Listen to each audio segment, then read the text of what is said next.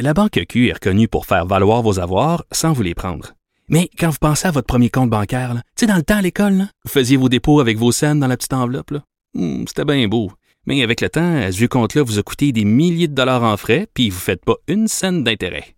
Avec la Banque Q, vous obtenez des intérêts élevés et aucun frais sur vos services bancaires courants.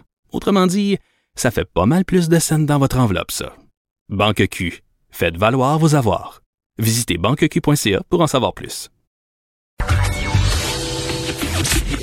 Le, le commentaire de Mathieu Boccoté, dépensé pas comme les autres.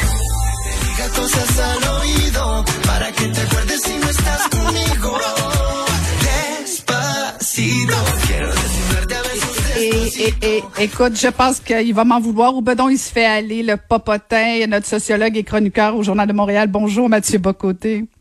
Je t'en veux, en fait, je t'en veux. Ah, c'est vrai, c'est vrai. Ben, je suis contente. Mission accomplie. C'était ça mon défi de l'été. Te garder. Euh, il, il, est- il a réussi, il suffisait de faire jouer cette chanson exécrable, cette, cette hymne à, à la grandeur de notre temps, on le dire ainsi. Aïe, Mais, aïe, aïe. En fait, on parlait tout à l'heure, Mathieu, avant d'en- d'enchaîner sur ton sujet du jour, là. Euh, T'as une chanson d'été, toi, qui te rappelle un bel été? T'as-tu euh, un coup de cœur à un Oui, moment mais- donné qui, qui te fait je- je- trousser je- un peu?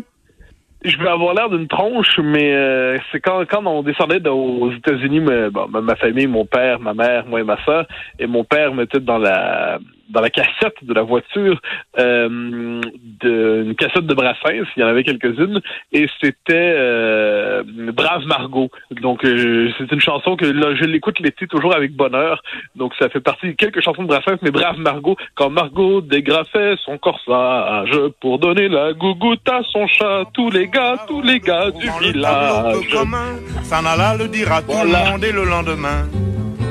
Quand Margot dégrafait son corsage pour donner la gougoute à son chat, tous les gars, tous les gars du village. Ah, c'est pas mal, pas mal, pas mal. J'avoue que, que Ah ça oui. peut, ça, ça peut, ça peut clencher euh, Despacito. Ah ben j'espère, j'espère bien. Vive, vive, vive Georges Brassens. Eh, tourne mais blague à part. Ben oui, ben oui. Ma- Mathieu, merci d'avoir, de t'être prêté au jeu. Je sais que je te sors de ta zone de confort, mais euh, quand même. Ah! Mais quand- on aime ça surprendre un peu nos auditeurs de savoir que Mathieu, à un moment donné, a pu peut-être se faire aller sur Despacito. C'est très, très drôle. Euh, Mathieu, euh, blague à part, euh, revenons sur euh, les deux manifestations anti-masques. Tu as suivi ça, bien sûr, comme tout le monde. Euh, comment t'expliques le scepticisme de, de, de ces personnes-là? Comment tu, comment tu trouves ça, tout ça, toi?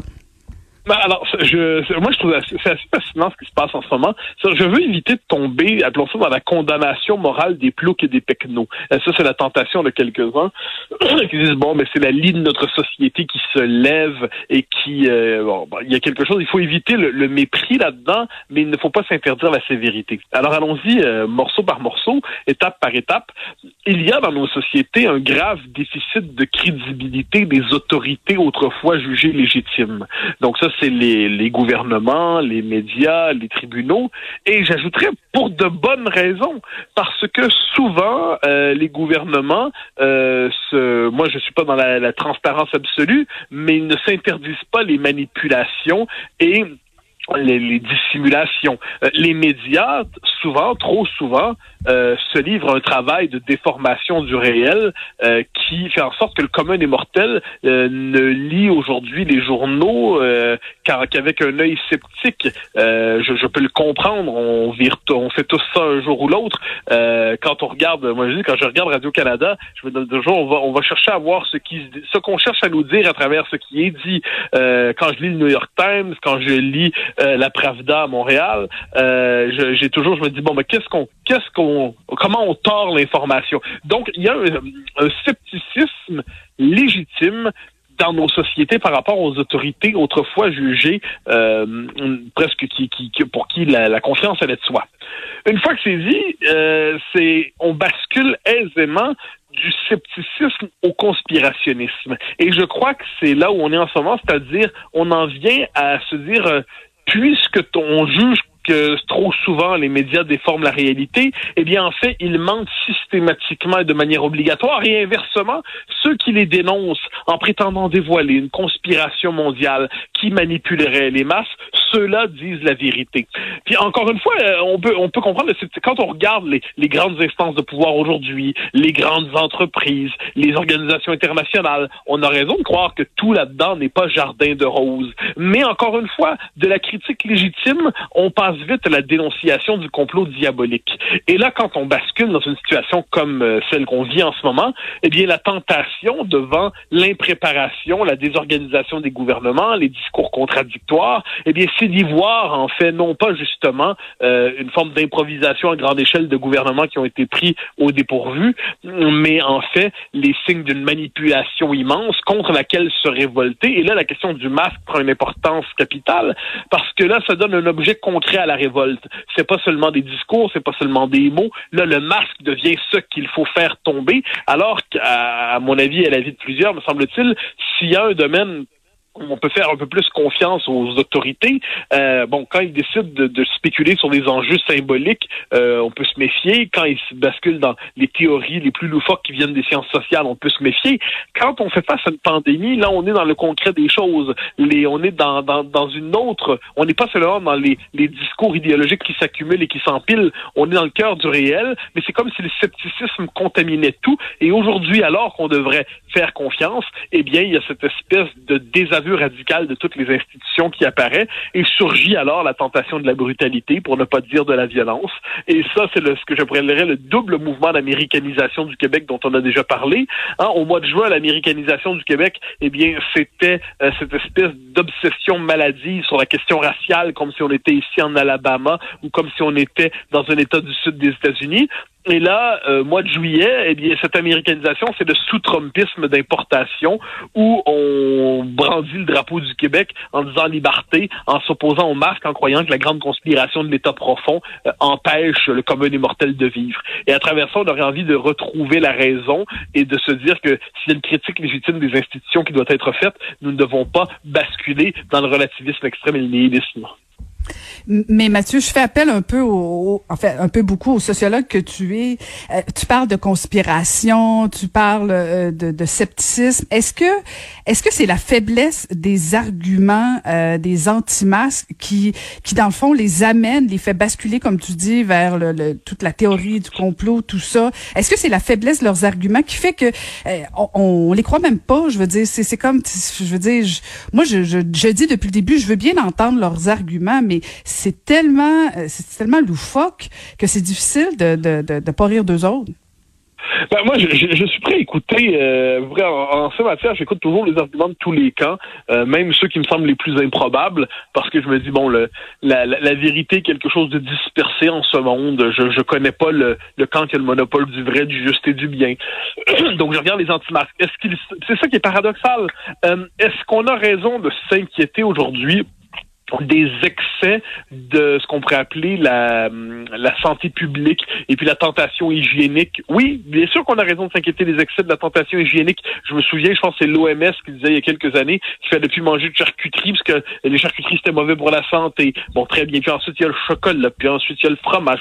Finalement, il y a, ce fantasme de médecin de nous voir, de nous enfermer dans un bocal et puis nous voir vivre euh, doucement à la manière de, de végétaux euh, inanimés.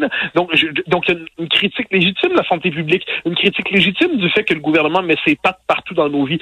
C'est vrai, mais de l'autre côté, euh, cette critique-là, donc, quand on regarde les, les anti-masques, on peut dire c'est c'est à ça qu'ils puisent. Euh, si on cherche à comprendre la, ce, ce qu'ils expriment, on, on, les transformera pas en monstres, là. Ils, expriment un malaise, ils expriment un mal, euh, une insatisfaction, une incompréhension. Donc, on va chercher à comprendre ce qu'ils nous disent.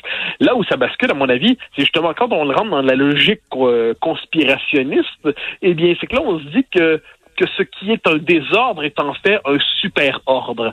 Euh, derrière ce désordre, il y aurait la manipulation consciente par des élites qui décideraient de programmer euh, le tumulte et le chaos pour imposer leur dictature. Ça, c'est comme le, c'est l'hypothèse seulement de tout conspirationnisme. Derrière le désordre, il y a le plan et le complot. Eh ben non, moi je pense qu'on est seulement dans un moment historique très particulier. On n'avait pas géré des situations comme celle-là depuis longtemps. En plus, on est à une échelle mondialisée. On ne sait pas exactement comment contenir, comment confiner. On ne sait pas exactement comment affronter tout cela. Donc, on cherche à tenir devant cela. On cherche à, gérer une pandémie qui est partie de Chine puis qui aujourd'hui traverse la planète. Puis on ne sait pas trop comment faire ça parce qu'on s'était pas du tout préparé mentalement à un tel scénario. Ou à tout le moins, nos gouvernements ne le prenaient pas au sérieux et même le commun des mortels ne le prenait pas au sérieux. Là, on y est et puis manifestement, on, il suffit pas de décréter qu'on en a assez pour que ça soit terminé. Et, je veux t'entendre sur euh, comment tu trouves ça justement les, manifestants qui, euh, notamment les deux euh, agresseurs auprès de Karianne Bourassa? Euh, ah, ben alors ça, moi, c'est les manifestations, ça là-dessus, je, je, suis assez intransigeant. Les manifestations d'agressivité, de lynchage m'ont toujours pubé au nez. Euh, J'ajouterais même quelle qu'elle soit. Euh, quelle que soit la cible, peu importe la personne ciblée, euh, je trouve que le lynchage est abject. Or, ça, quand on voit des gens qui se croit tout permis, se croit, bon, le véhicule Foirier, par exemple, où franchement, c'était une scène assez singulière. Euh, on sentait la tentation du lynchage. Ensuite, avec euh, Mme Bourassa, euh, que on a des, gens qui se donnent le droit d'entrer dans sa bulle en disant ah c'est une accolade fraternelle. Ben ça, ça, ça, paraît hein, manifestement, euh, elle, était pleine de désir pour cette accolade. Hein. Alors là, on voit cette espèce de d'agressivité.